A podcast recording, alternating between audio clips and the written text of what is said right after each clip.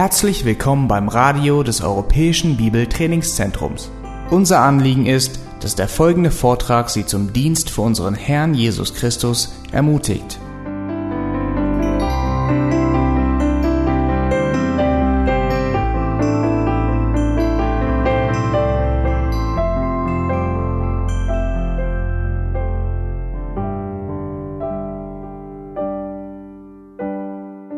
Der Regel ist es eine gute Botschaft und eine gute Nachricht, wenn man die Worte hört, sie haben überlebt.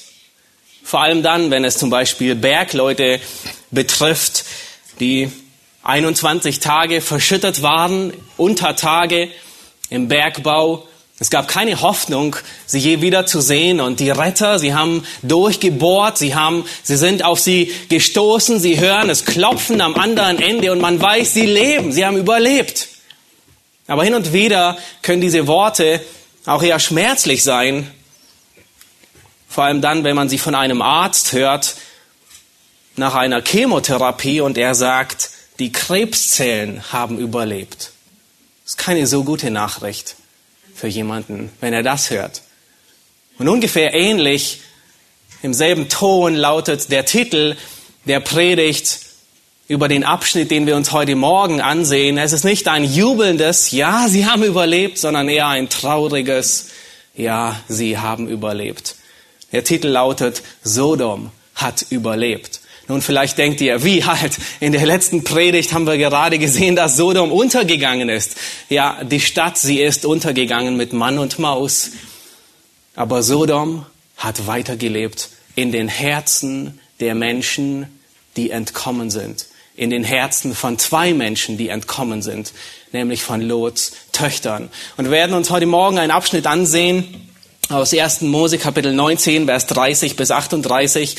Das ist wahrscheinlich einer, der unter den Top Ten ähm, Abschnitten eingereiht wird in die Kategorie einer der traurigsten Texte und einer der schändlichsten Texte, einer der Texte, die, die man nicht gerne liest, ähm, über die man nicht gerne nachdenkt, aber wir predigen fortlaufend. Also kommen wir auch an Texte, ähm, die uns nicht unbedingt liegen, aber es ist Gottes Wort und ich bin überzeugt davon, dass Gottes Wort ähm, Macht hat. Wir haben es gesungen, wir haben es gehört in den Zeugnissen.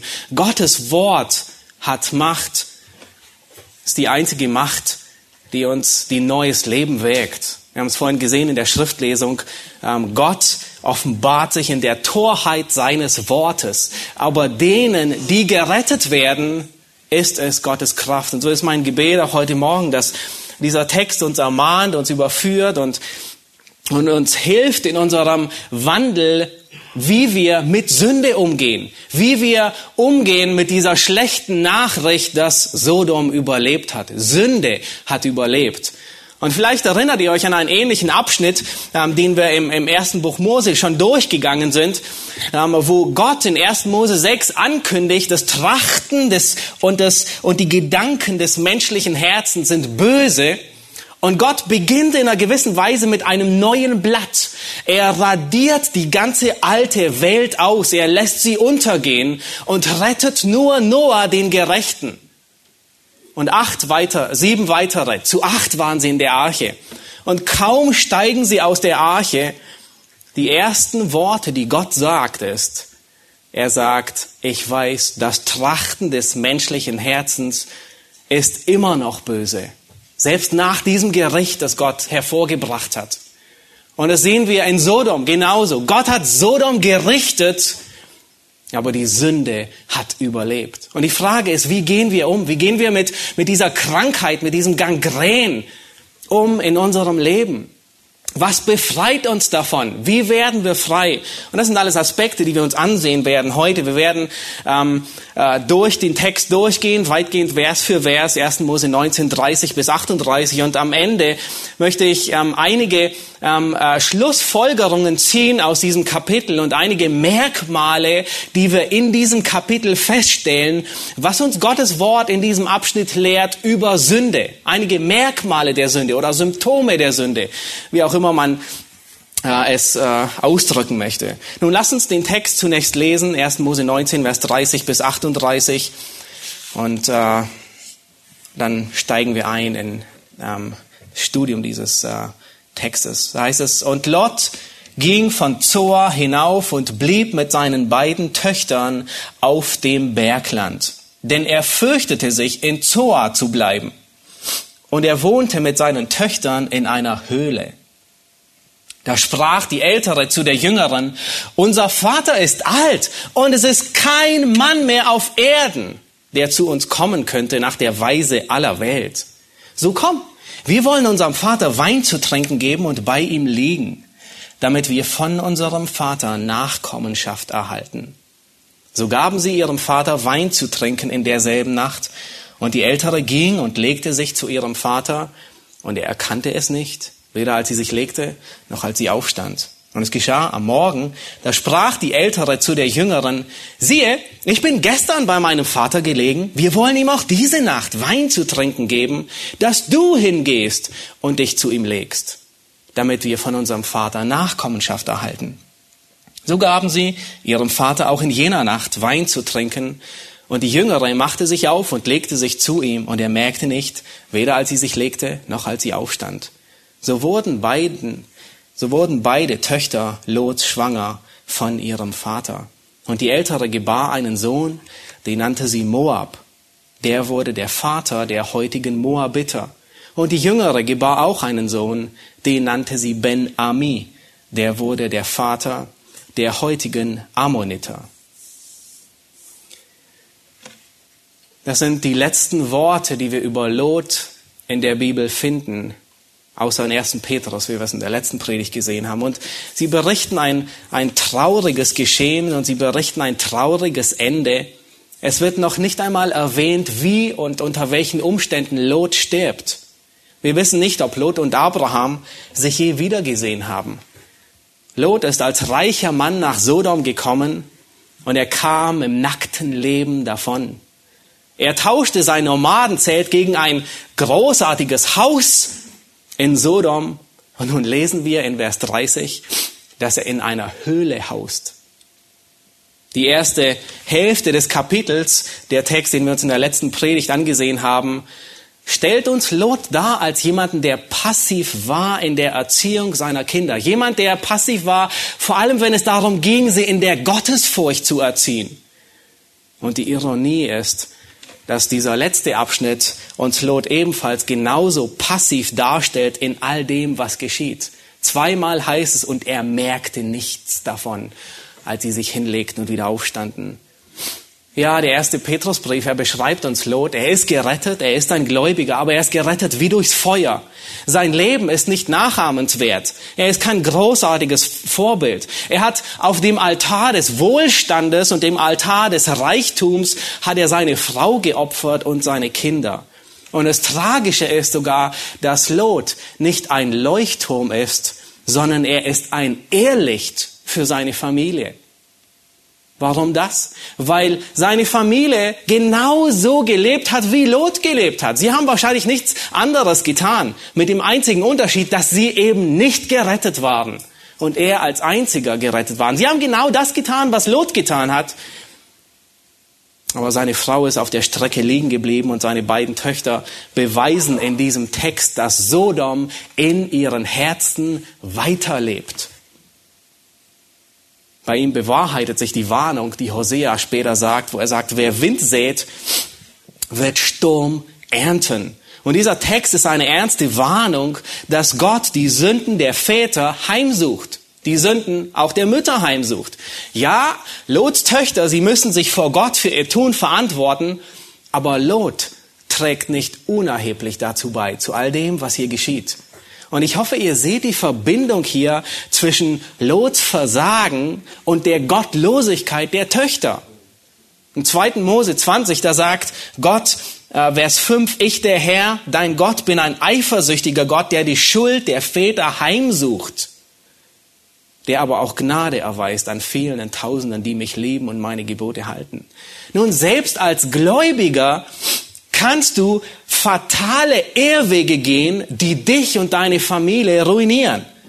Und dabei war es eine harmlose Entscheidung, die Lot hier getroffen hat. Ja, packt eure Sachen, wir ziehen um. Und zwar nach Sodom. Lot hätte bei dieser leichtfertigen Entscheidung nicht auf sein trügerisches Herz hören sollen.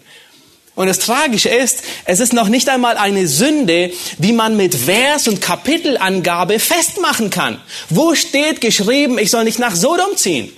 Nirgends. Diese Warnung, es ist eine schlechte, sehr, sehr schlechte Entscheidung. Und dies ist eine Warnung. Wir können Entscheidungen treffen in unserem Leben, die noch nicht mal zwingend mit Kapitel- und Versangabe zu betiteln sind als Sünde. Und trotzdem sind es die fürchterlichsten Entscheidungen unseres Lebens, die wir treffen. Lot hat sich nicht nur räumlich von Abraham getrennt, was notwendig war, weil sie hatten Streit zwischen den Herden sondern Lot hat sich komplett von der Gemeinschaft mit Gläubigen isoliert und getrennt und sich der Gemeinschaft mit Gläubigen entzogen. Und nun erntet Lot, was er gesät hat. Ein trauriges und ein beschämendes Ende. Und die Hauptaussage dieses Abschnittes ist nicht das Versagen eines Vaters in der Erziehung seiner Kinder, auch wenn wir viel davon lernen können, von seiner Gleichgültigkeit, seiner Passivität, seinen falsch gesetzten Prioritäten, sondern die, der, der, die Hauptaussage dieses Abschnittes ist, Sodom hat in den Herzen von Lots Töchtern überlebt. Es wurde gerichtet, aber Sodom lebt weiter. Die Sünde lebt weiter. Lass uns Vers 30 noch einmal lesen. Hendrik, du kannst jetzt äh, die Karte einblenden. In Vers 30 heißt es, und Lot ging von Zoar hinauf und blieb mit seinen beiden Töchtern auf dem Bergland, denn er fürchtete sich, in Zoar zu bleiben, und er wohnte mit seinen Töchtern in einer Höhle. Nun, wir haben gesehen, dass ähm, die Engel Lot aus Sodom herausgezerrt haben, regelrecht. Sie haben ihn gerettet, weil er zögerte. Draußen vor der Stadt befehlen sie ihm, dass er sich in das Bergland rettet. Nun, wir wissen nicht, welche Richtung sie vorgeschlagen haben. Also irgendwo hier wird wahrscheinlich Sodom und Gomorra gewesen sein. Ähm, und äh, auf beiden Seiten, heute das Tote Meer, es war damals noch nicht wohlgemerkt, zu äh, Lots Zeiten, ähm, hier war die Ebene, die so herrlich war wie der Garten Eden. Und auf beiden Seiten ist Bergland. Auf dieser Seite des Berglandes, da wohnte Abraham bei Mamre. Und auf der anderen Seite ist auch Bergland. Nun, wir wissen nicht, ähm, wohin die Engel Lot angeordnet haben zu fliehen. Sie sagt nur auf das Bergland. Es könnte sein, meistens denken wir in diese Richtung, aber es könnte tatsächlich auch sein, dass sie ihm gesagt haben, Lot, flieh hierhin, auf dieses Bergland. Nun, wer wohnte hier in diesem Bergland? Abraham wohnte dort. Nun, wie, wie, was würde es sagen, wenn Lot mit leeren Taschen Sie sind im Streit mehr oder weniger auseinandergegangen und Lot sagte, nun, ich wähle mir die gute Ebene, die beste Ebene. Und Abraham hat ihm schon mal das Leben gerettet. Und nun kommt Lot mit leeren Taschen vor Abraham an und es würde ihn demütigen, ihn entblößen. Und ich denke, Lot wollte nicht auf dieses Bergland. Könnte auch sein, die Engel haben dieses Bergland gesagt. Wir wissen es nicht. Sondern Lot sagt, lass mich nach Zoar fliehen. Und das ist an diesem Ende hier. Zoar ist relativ ähm, weit südlich. Und Lot bittet, dorthin zu fliehen. Und die Engel, sie verschonen sogar diese Stadt um Lots Willen. Aber in unserem Vers lesen wir, dass Lot nun doch in das Bergland geht, nicht in das Bergland ähm, äh, westlich vom jetzigen Toten Meer, sondern in das Bergland östlich vom Toten Meer. Und der Grund, warum er dorthin zieht, ist, weil er sich fürchtet. Nun, wir wissen nicht, warum er Angst hat. Er könnte Angst haben, dass die Leute aus Zoar ihn als äh, komisch ansehen und ihn nicht dulden. Er ist der einzig Überlebende von so einer großen Katastrophe. Und vielleicht dachten sie, er ist jemand, der ähm, unter dem Fluch Gottes steht und haben ihn gemobbt. Aber ich denke eher, dass Lot sich fürchtete, weil die Leute von Zoar, sie waren nicht viel besser wie die Leute aus Sodom. Und ich denke, Lot fürchtete sich und dachte, nun, Sodom und Gomorrah könnte sich noch einmal wiederholen und, und wird Zoar auch treffen, was Gott eh schon eigentlich geplant hatte. Und aus dem Grund zieht nun Lot in das Bergland östlich vom jetzigen Toten Meer und wohnt dort in einer Höhle. Nun, Lot Habt ihr gemerkt, was ihn antreibt, das zu tun, was er tut? Furcht. Er hat Angst. Und er handelt nicht aus Glauben, sondern aus Furcht. Er geht und lässt sich nieder in dem, wahrscheinlich hier in diesem Bergland, das später von den Moabitern und den Ammonitern besetzt ist. Erinnert ihr euch, wir haben es im Text vorhin gelesen, seine beiden Kinder oder Enkelkinder, wie auch immer man es nennen möchte, sind Moab und die Moabiter und Ammon und die Ammoniter. Und das sind Gründe. Und dieser Text, der gibt uns sehr viel Einsicht, wo sie sich niederlassen und warum sie ausgerechnet dort ähm, platziert sind. Lass uns weiterlesen, Vers 31. Da sprach die Ältere zu der Jüngeren, unser Vater ist alt und es ist kein Mann mehr auf der Erde, der zu uns kommen könnte nach der Weise aller Welt. So komm, wir wollen unserem Vater Wein zu trinken geben und bei ihm liegen, damit wir von unserem Vater Nachkommenschaft erhalten. Nun, das ist die einzig wörtliche Rede, die wir in diesem Abschnitt finden, von der älteren Tochter. Und wir finden fast genau dieselben Worte einige Verse später, wo sie zu der jüngeren Tochter sagt, lass uns das noch einmal tun. Und ich möchte euch ermutigen, wenn ihr in eurer Bibellese die, die äh, Bibel studiert und ihr seid in Erzähltexten, achtet immer, wenn der Autor wörtliche Rede mit einfließen lässt. Warum? In der Regel ist Mose hier ein, ein Erzähler. Er berichtet nur. Aber hin und wieder flechtet er wörtliche Rede ein. Warum? Nun, weil wörtliche Rede beschreibt die Handlung. Wörtliche Rede gibt das wieder, was, was in ihr vor sich geht. Oberflächlich betrachtet hat Lots Tochter etwas Gutes vor, oder? Sie will die Samenslilie ihres Vaters aufrechterhalten. Nun, die angewandten Mittel, sie sind nicht ganz astrein. Sie will den Vater betrunken machen und dann bei ihm schlafen. Und sie geht ganz nach dem Motto vor, der Zweck heiligt die Mittel. Meine zwielichtige Handlung, aber der Zweck ist gut. Da kann man nichts sagen, oder? Sie ist so selbstlos. Sie opfert sich auf für ihre Familie. Ganz und gar nicht. So würden wahrscheinlich viele Christen heute denken. Auch Christen, sie verfallen diesem Irrtum und sie denken, Hauptsache, der Zweck ist gut, die Mittel sind nicht so wichtig. Nein, der Zweck heiligt die Mittel nicht. Und ich möchte, dass du diese Frage mit nach Hause nimmst. Denk darüber nach und überprüf dein Handeln im Hauskreis, in einer ruhigen Minute oder im Gebet vor Gott. Gibt es Bereiche in meinem Leben, gibt es Momente, wo ich nach diesem Prinzip handle? Der Zweck heiligt die Mittel. Gibt es Bereiche, wo ich Kompromisse mit der Sünde mache, damit irgendetwas Gutes oder das, was ich mir wünsche, dabei herauskommt? Nimm die Frage mit und denk darüber nach. Nun, wir wollen hier ein bisschen tiefer graben und wir wollen sehen, ist Lots Tochter wirklich so selbstlos, wie es aussieht? Was angenommen, zu dir kommt eine junge Frau mit solchen Gedanken, was würdest du ihr sagen? Angenommen, eine junge Frau kommt zu dir und sagt, nun, das habe ich vor. Was würdest du ihr antworten? Nun, wahrscheinlich würde sie nicht genau dieselbe Szene beschreiben, die Lots Tochter hier beschreibt, aber du würdest gut zuhören, was sie sagt. Denn das, was ein Mensch sagt, ist meistens nur die Eisspitze von dem, was verborgen liegt. Und hier liegt ganz viel verborgen im Abgrund ihres Herzens, unterhalb der Oberfläche ihres Herzens. Und wahrscheinlich weißt du das, weil vom letzten Streit, den du wahrscheinlich hattest, ja, da ist ein bissiges Wort, das zu deinen Ohren dringt und du merkst, da ist noch sehr, sehr viel verborgen in der anderen Person. Und das ist, was, was Sprüche 20, Vers 5 lehrt. Dort sagt Salomo, tiefes Wasser ist das Vorhaben im Herzen eines Mannes. Aber dann sagt er, ein verständiger Mann aber schöpft es aus, was im Herzen ist. Nun, die, die Frage ist, wie, wie können wir an dieses Herz herantreten? Was treibt Lots Tochter wirklich an? Was, warum tut sie, was sie tut? Was geht in ihr vor? Was motiviert sie? Und das Ziel ist auszuschöpfen, was in ihrem Herzen vor sich geht. Warum? Erstens, damit sie selbst sieht, was in ihrem Herzen vor sich geht. Und das Ziel ist, dass sie zur Einsicht kommt und zur Änderung. Nun, wie gehst du vor?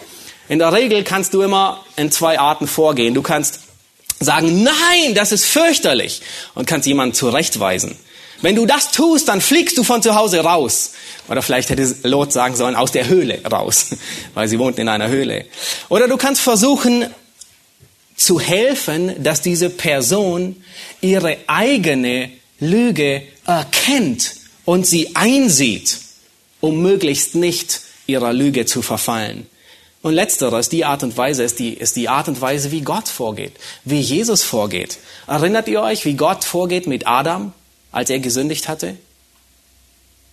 Adam, ich schmeiß dich jetzt aus dem Garten hinaus. Nein, es waren nicht seine Worte. Er sagt, Adam, hast du von dem Baum gegessen? Das sind dieselben Worte, mit der Jesus der Frau am Jakobsbrunnen begegnet, als er aufdeckt und ausschöpft, was in ihrem Herzen ist. Und er sagt, ja, fünf Männer habe ich gehabt. Es ist die Art und Weise, wie Jesus mit Judas umgeht im Garten Gethsemane. Und er schöpft aus ihm heraus und sagt, Judas, mit einem Kuss verrätst du mich? Es ist die Art und Weise, wie Jesus mit den Pharisäern umgeht, um auszuschöpfen, was in ihrem Herzen ist. Und indem er, indem er die Frage stellt und sie herausfordert. Nun lasst uns lernen, dass wir nicht versuchen, das Verhalten primär zu kontrollieren, sondern lasst uns lernen von Gott, wie man wirklich aus dem Herzen ausschöpft und das Herz anpackt.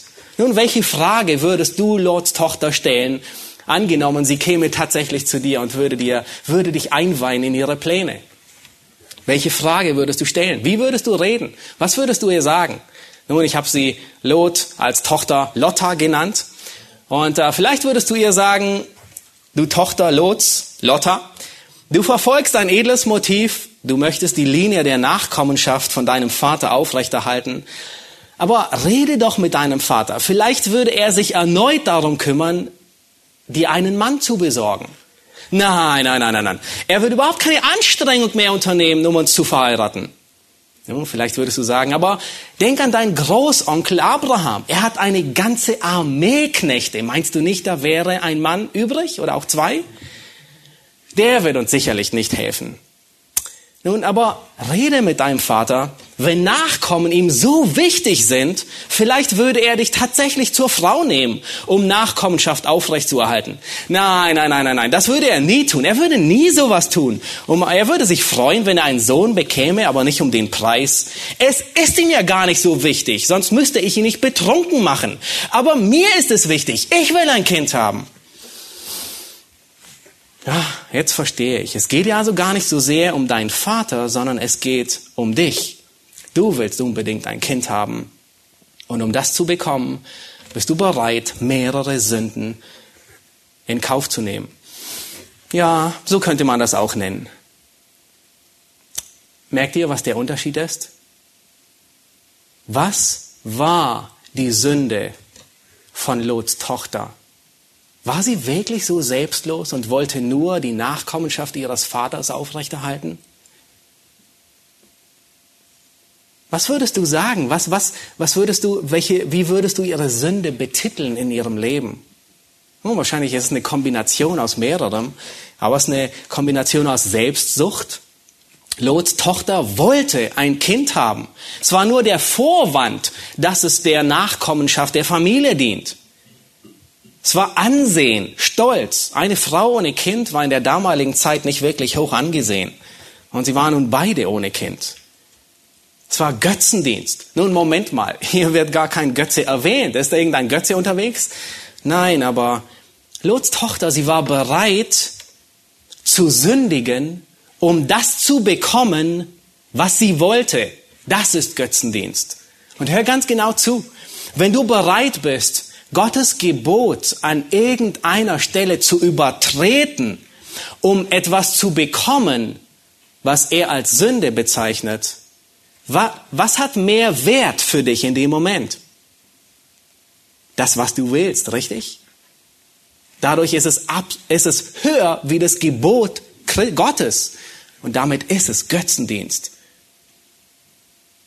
Du kannst die Entscheidung der Tochter Lots nicht abnehmen, aber das Ziel ist, wenn du ihr Herz ausschöpfst, wenn du ihr hilfst, aufzuzeigen, was im Herzen vor sich geht, dass sie zur Selbsterkenntnis kommt, wie der verlorene Sohn. Als er bei den Schweinen landet, kommt er zur Besinnung und er sieht ein und er geht in sich selbst. Er erkennt, was in sich vorgeht und sagt, ich habe gesündigt. Und das ist immer, was wir bezwecken, wenn wir anderen helfen wollen, die einen Schritt zur Sünde gehen oder in der Sünde schon sind.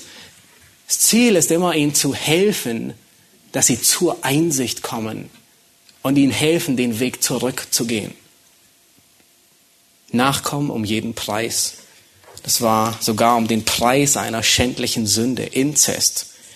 Und sie handeln ebenso aus Furcht. Was war ihre Furcht, die Töchter Lots? Sie handeln nicht aus Glauben. Ihre Furcht war, es gibt keinen Mann auf dem ganzen Planeten, den wir heiraten könnten.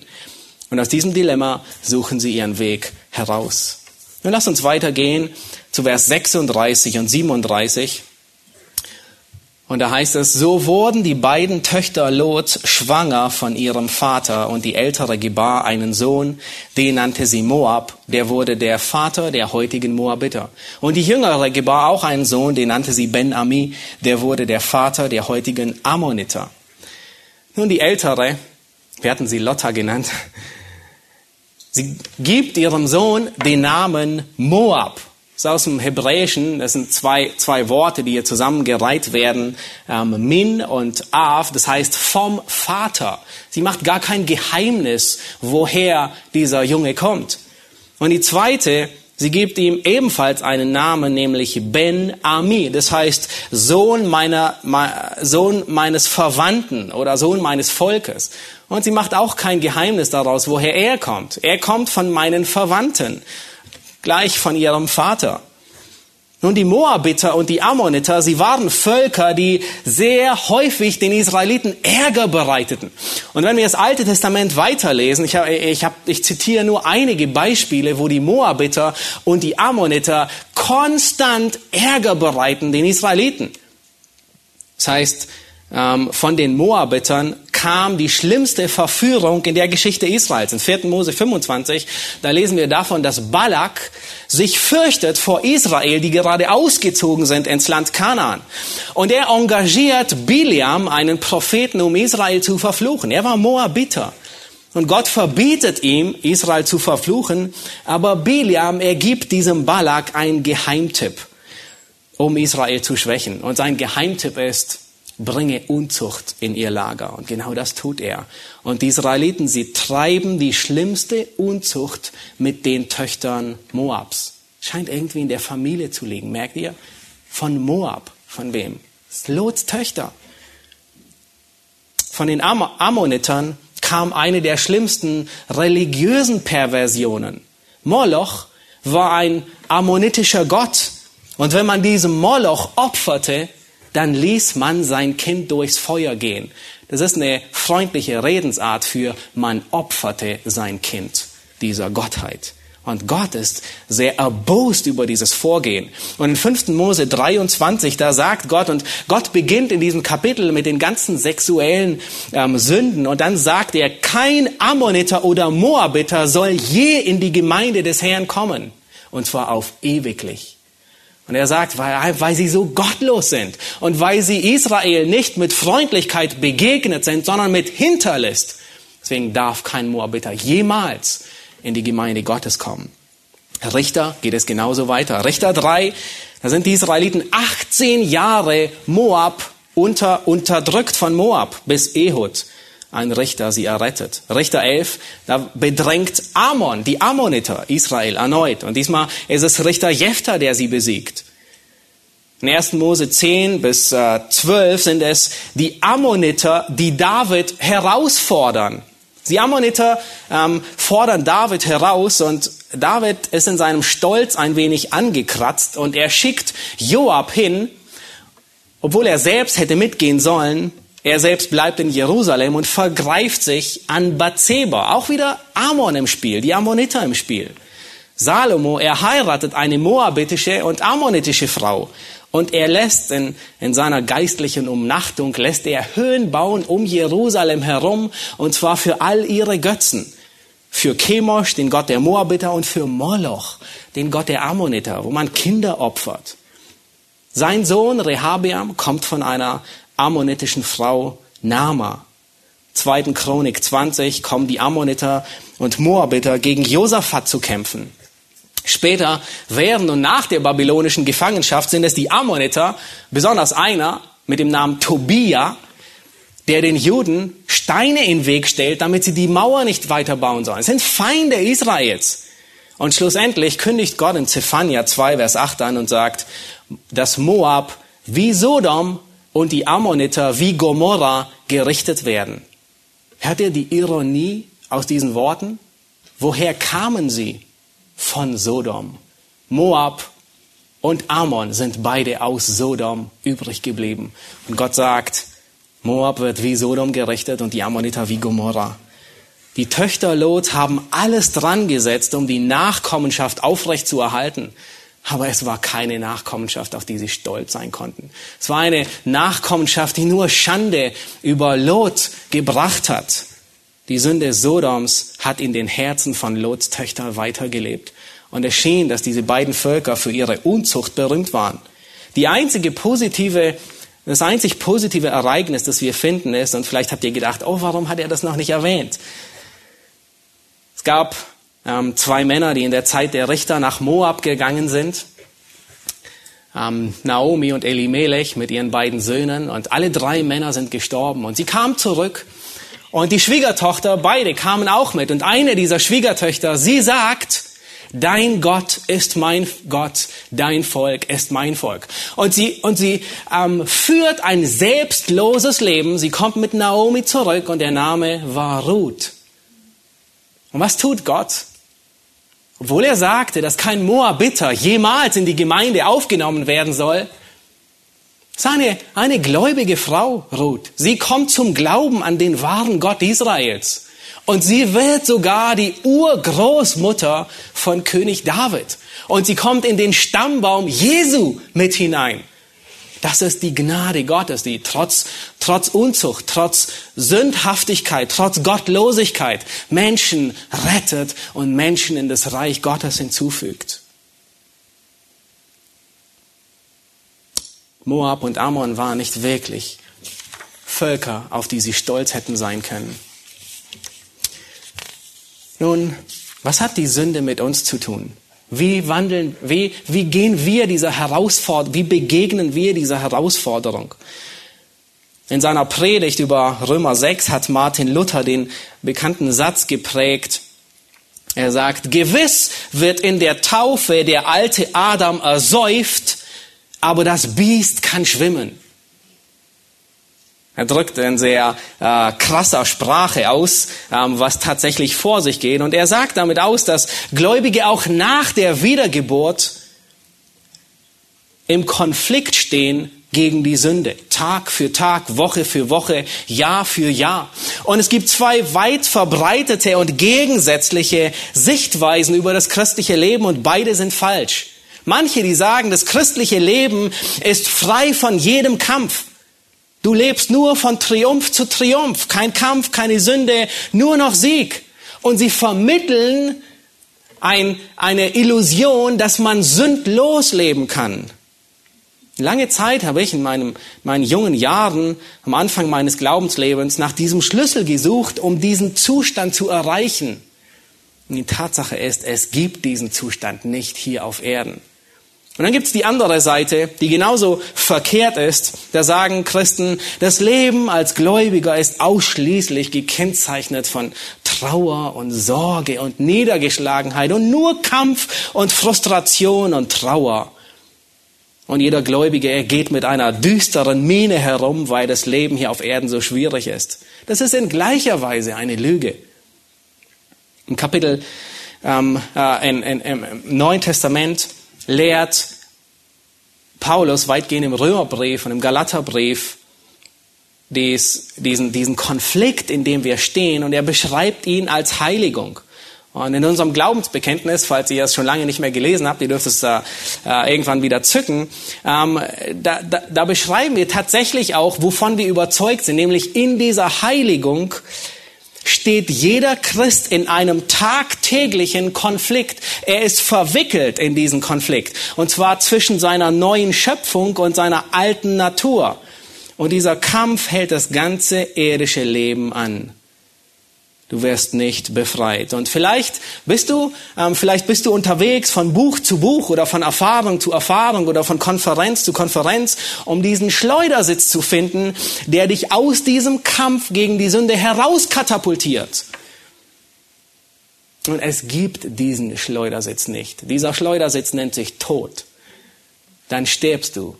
Dann bist du befreit von dem Kampf gegen die Sünde. Und das ist der Grund, warum Paulus uns ermahnt in Kolosser 3.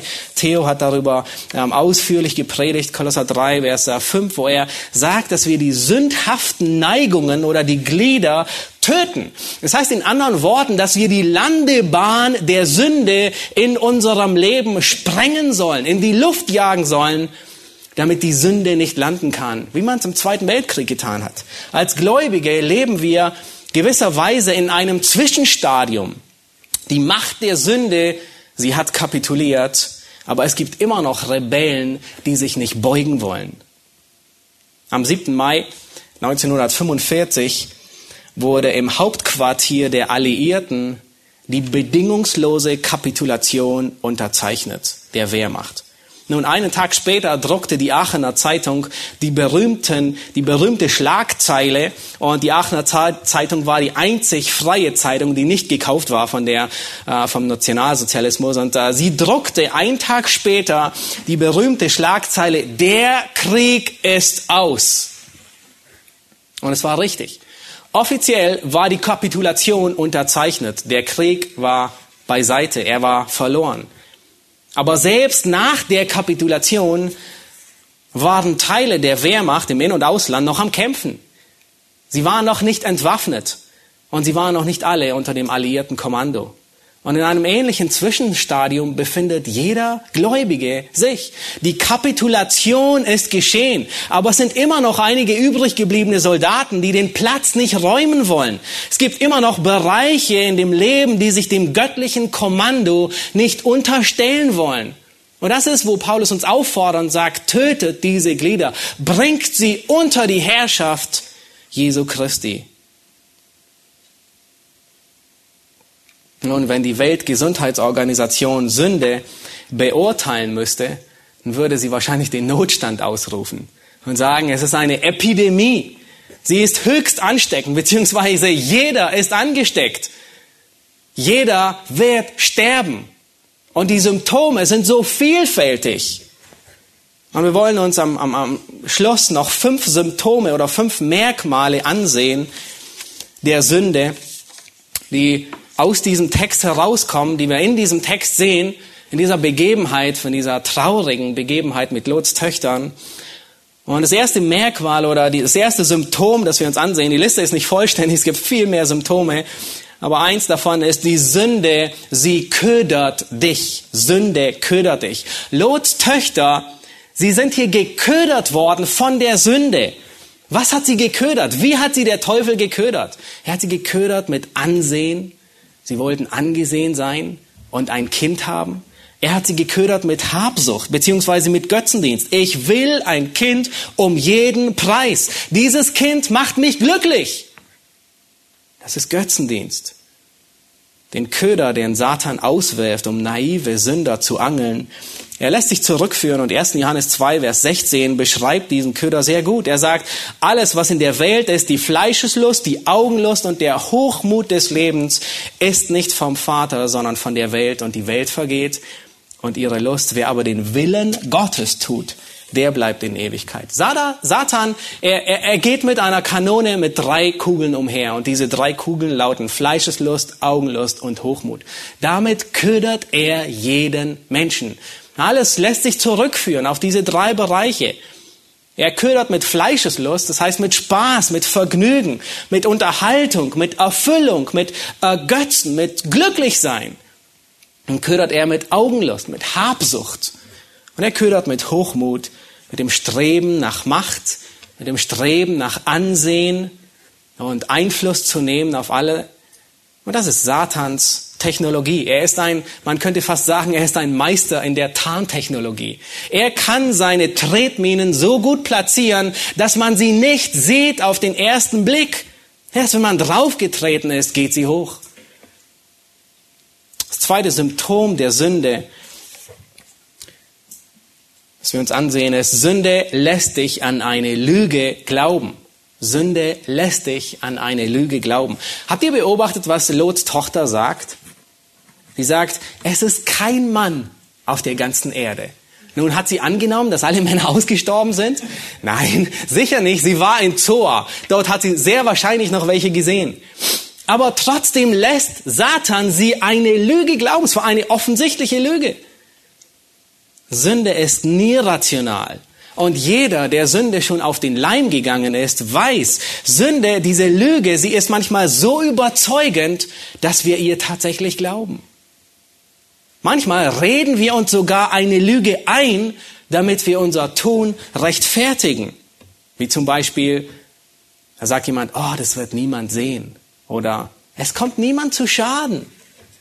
Die andere Lüge ist, diese Sünde hilft allen Beteiligten. Aber es ist doch etwas Gutes, Freude und Spaß zu haben. Ach, Gott will das nicht so ernst sehen. Und nur einmal, ich höre damit auf jederzeit.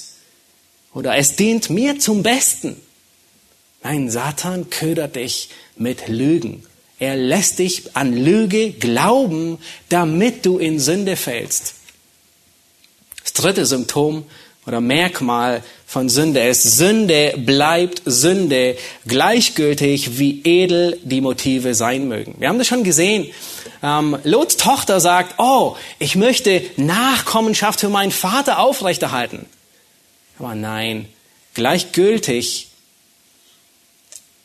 wie edel der Zweck auch sein möge, er heiligt nicht die Mittel. Du kannst nicht mit sündigen Herangehensweisen ein gutes, ähm, ein, einen guten Zweck erreichen. Sünde bleibt Sünde, gleichgültig wie edel die Motive sein mögen. Vierte, das vierte Merkmal von Sünde ist, Sünde stiftet andere zu derselben Sünde an. Sünde stiftet andere zu derselben Sünde an.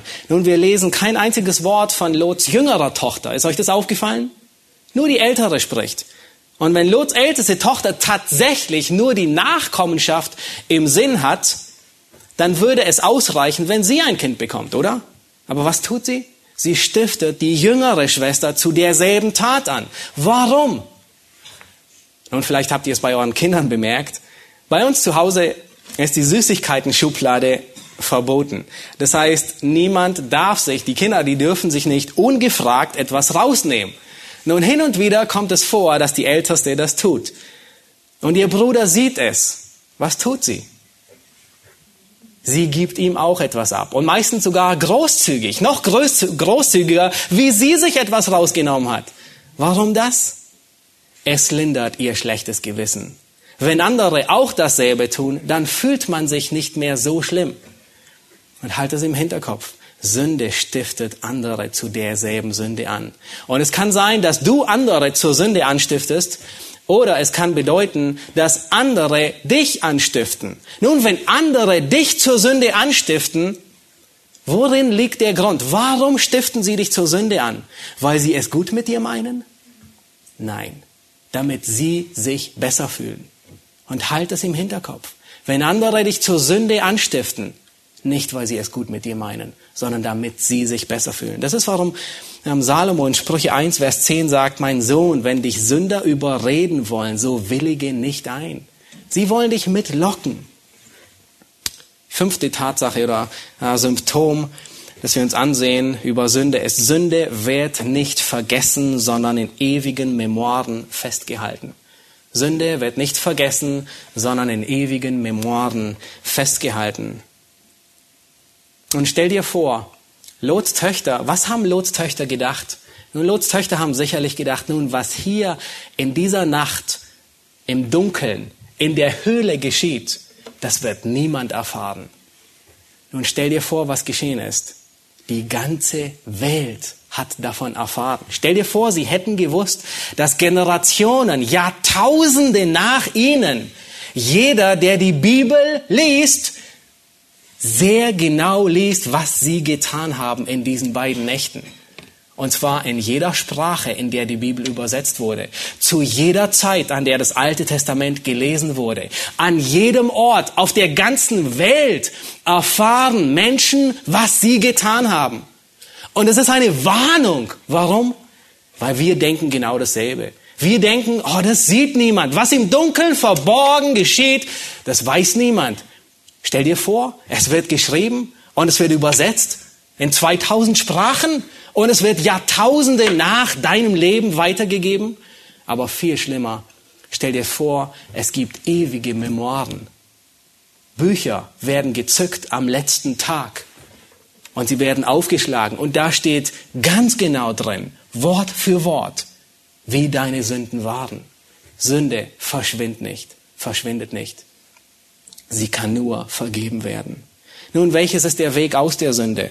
John Owen, er sagt, und ähm, sehr, sehr treffend sagt er, Kasteiung oder äh, nichts anderes wie das Töten der Sünde durch eigene Kraft, aus eigener Erfindung, mit dem Ziel der Selbstgerechtigkeit, ist immer das Herzstück jeder falschen Religion.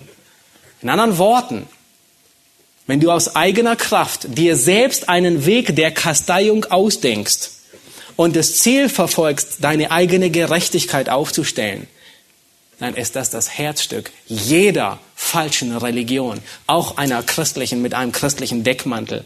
Wir können uns betrügen, dass wir Sünde in unserem Leben angehen und dabei ändern wir nur unser äußeres Verhalten.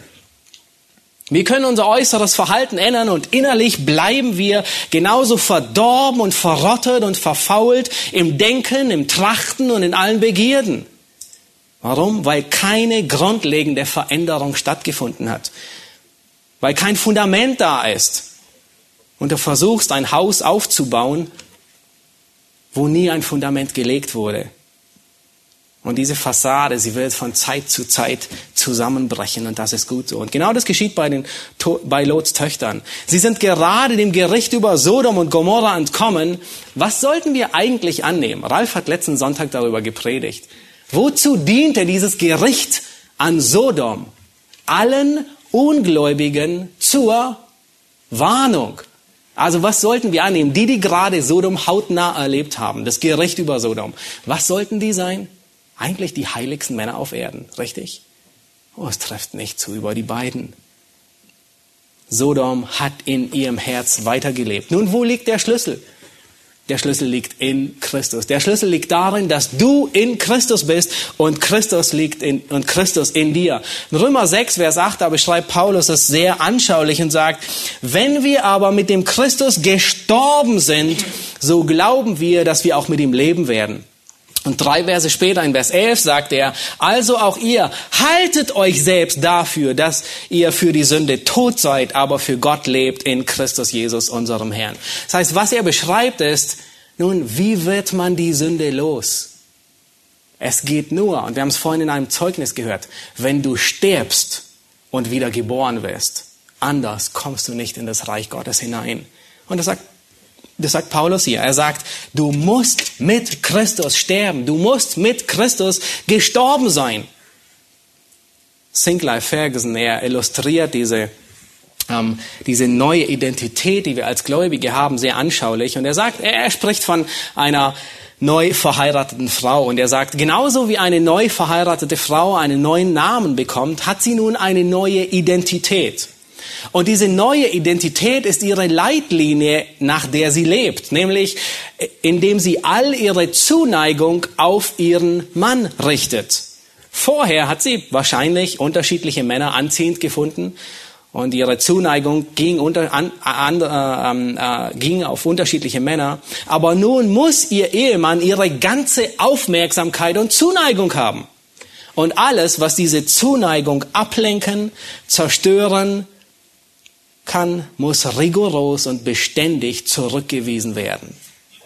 Warum sind heute so viele Menschen wankelmütig und unbeständig?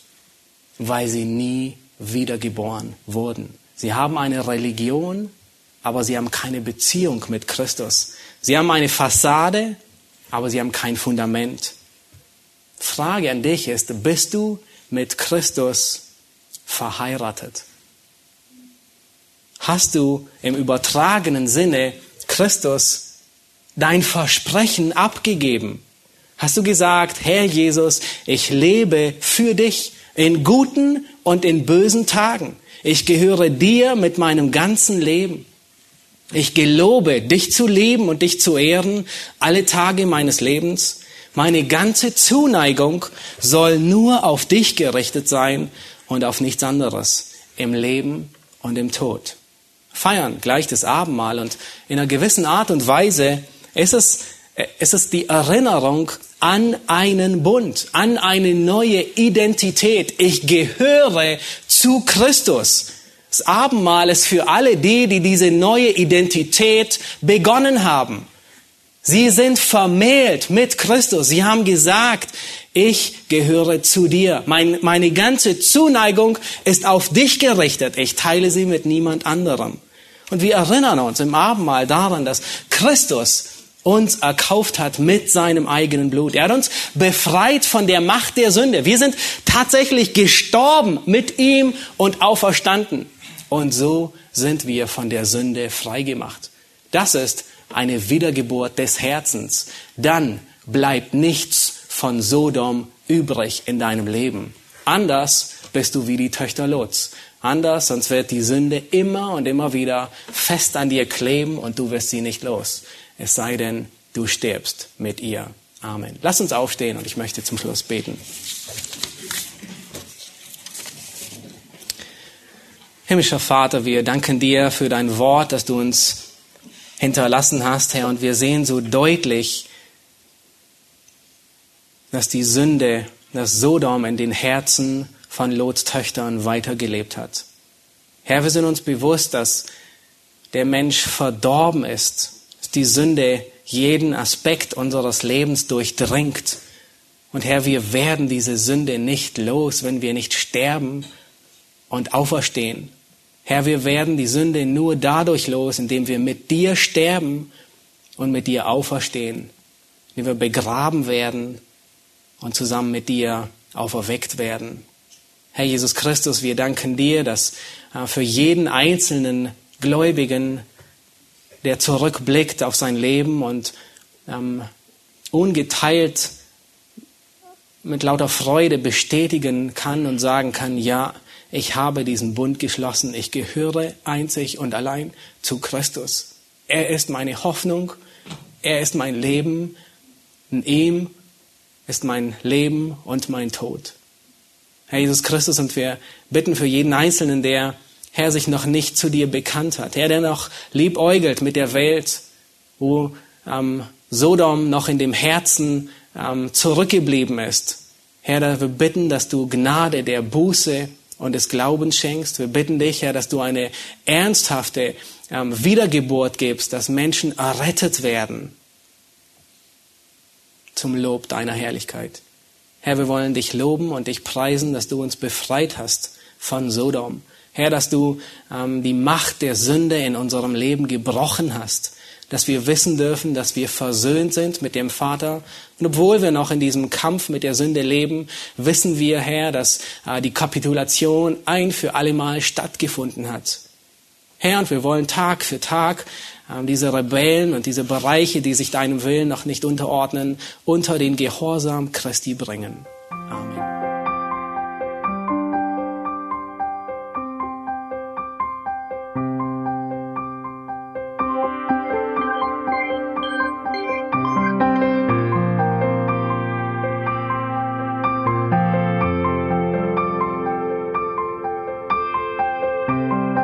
Alle Vorträge unseres Programms, Bücher, DVDs und vieles mehr können Sie bei uns unter www.ebtc-media.org erhalten.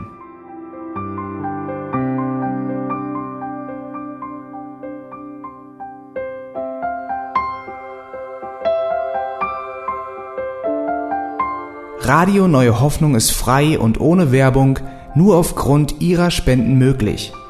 Wenn Sie weitere Informationen dazu finden möchten, wie Sie Radio Neue Hoffnung unterstützen können, besuchen Sie die Webseite www.rnh.de.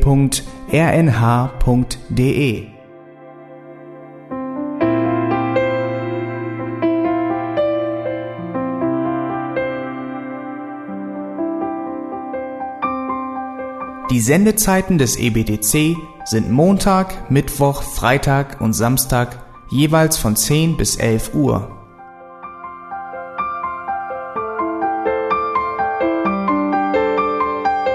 Sie finden uns im Internet unter www.auslegungspredigt.org. Eine E-Mail können Sie uns senden an radio@auslegungspredigt.org. Telefonisch erreichen Sie uns unter 0049 30 60 988 610. Unsere Postanschrift ist EBTC Havelländer Ring 40 in 12629 Berlin, Deutschland.